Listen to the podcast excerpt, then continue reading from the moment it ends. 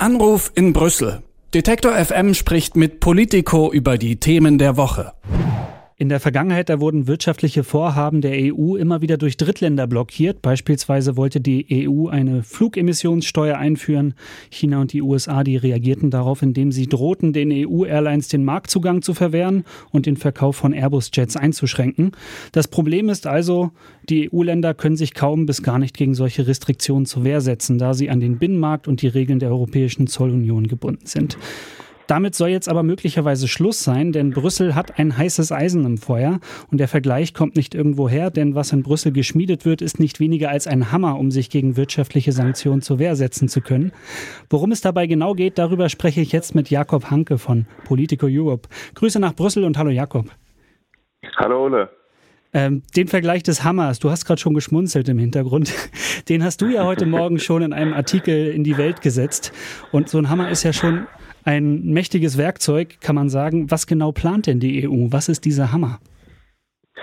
Genau, also so die EU plant letztendlich äh, Sanktionen. Sie will äh, den Hebel ihres Wirtschaftsraumes, das ist eigentlich die, die, die einzige wirkliche Macht, die die EU hat, ist ja die, ihre wirtschaftliche Macht. Ähm, die will sie endlich benutzen, ähm, um sich auch zur Wehr zu setzen, wenn eben Länder wie China oder manchmal auch die USA die EU äh, erpressen. Ähm, man könnte an Donald Trump denken, wenn er Strafzölle angedroht hat äh, gegen die EU. Äh, eine Drohung, die Biden auch aufrechterhalten hat, als es darum ging, äh, dass die EU eine Digitalsteuer einführen wollte, ähm, was sie am Ende äh, aufgeschoben hat, äh, eben wegen dieser Drohungen.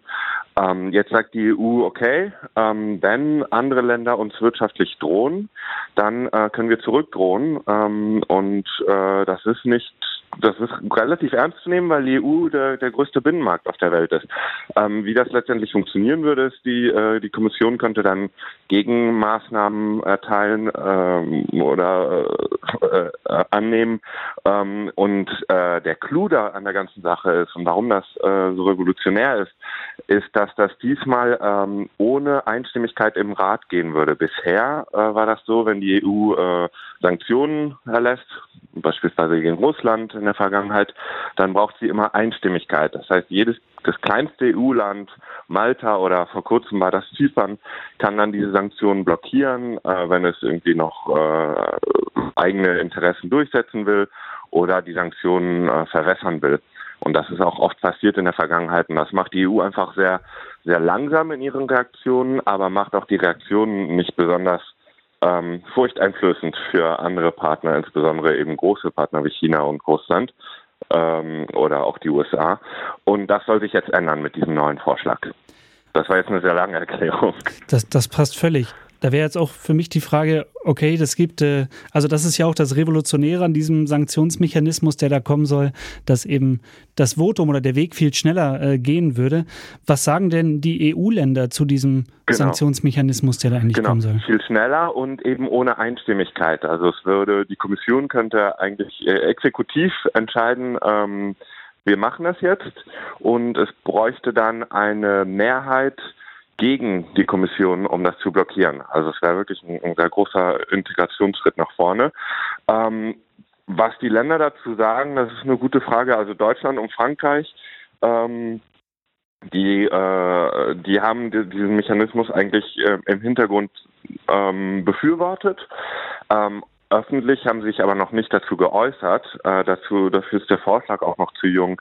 Aber ähm, die Kommission arbeitet daran, äh, also jedenfalls die, die, die Beamten in, in, im Handels, äh, in DG Trade, also im, im, im sozusagen dem Äquivalent zu einem Handelsministerium bei der Kommission, die arbeiten daran seit einem Jahr und äh, Deutschland und Frankreich finden das gut. Äh, kleinere Länder finden das nicht so toll. Ähm, also wir haben schon von äh, Schweden und der Tschechischen Republik äh, insbesondere Kritik gehört. Die haben äh, vor kurzem einen gemeinsamen Brief geschrieben, den wir erhalten haben bei Politico ähm, und sich dort äh, beschwert, äh, dass sie sagen, ähm, also kleine Länder werden hier umgangen und das, das Risiko ist, dass diese, dass die Handelsmechanismen zu äh, letztendlich außenpolitischen Mechanismen werden, was auch nicht ganz von der Hand zu weisen ist. Also das wird tatsächlich, wenn man Sanktionen erlassen kann, das ist natürlich auch ein außenpolitisches Instrument.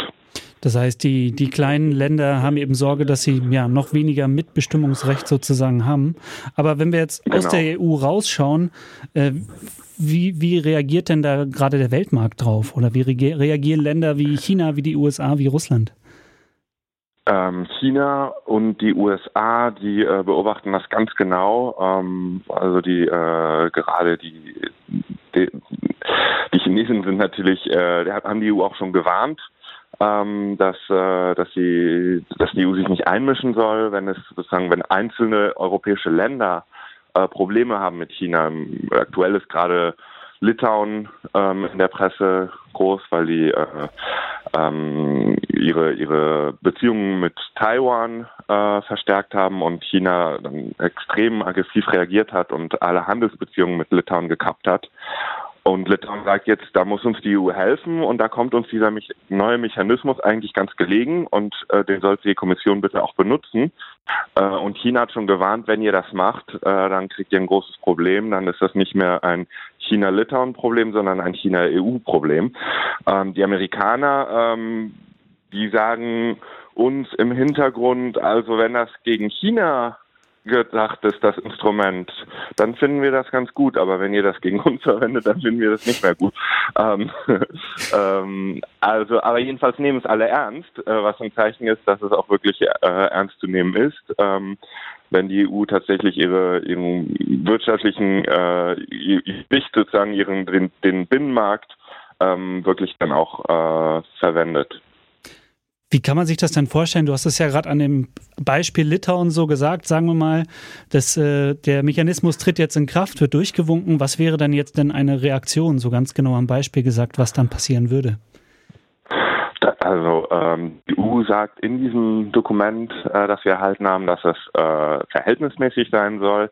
Ähm, und mögliche Aktionen, die da aufgelistet werden, äh, sind äh, von Handelsbeschränkungen, also dass man sozusagen Gegenzölle erlässt, das konnte die Kommission bisher auch, ähm, aber das war deutlich komplizierter, ähm, bis hin zu ähm, einzelne Unternehmen ähm, oder einzelne Personen äh, mit Sanktionen belegen. Und das konnte die Kommission bisher nicht. Das musste der Rat machen mit Einstimmigkeit. Ähm, da, sie könnte also auch viel genauer vorgehen und dann entweder äh, sagen wir mal, äh, staatseigene Unternehmen, die von der Kommunistischen Partei in China geführt werden, sanktionieren oder vielleicht auch Unternehmen, von denen die Kommission weiß, ähm, die sind irgendwie an, die gehören Freunden von Xi Jinping oder äh, Leuten, die in, in, diesen, in diesen Handelskrieg mit, mit Litauen verwickelt waren. Also die kann auch viel genauer vorgehen. Ähm, und äh, was auch neu ist, ist, äh, sie kann auch ähm, gegen Dienstleistungen äh, vorgehen, also nicht mehr nur Strafzölle auf Waren erteilen. Das ist eigentlich äh, wird immer wichtiger, weil gerade ähm, im Handel auch mit den USA natürlich Dienstleistungen eine sehr große Rolle spielen und äh, gegen ähm, äh, Intellectual Property, also letztendlich zum Beispiel äh, die, äh, ähm, Markenschutz oder eingeschriebene Marken, die äh, in Europa ähm, weiß nicht, Google äh, hat, schützt seine Marke in Europa, ähm, dann kann die Kommission sagen, wenn ihr das äh, nächstes Jahr erneuern wollt, einen Markenschutz, dann kostet das deutlich viel mehr. Ähm, äh, das ist eine Idee, über, über die die äh, Kommission schon in der Vergangenheit gesprochen hat.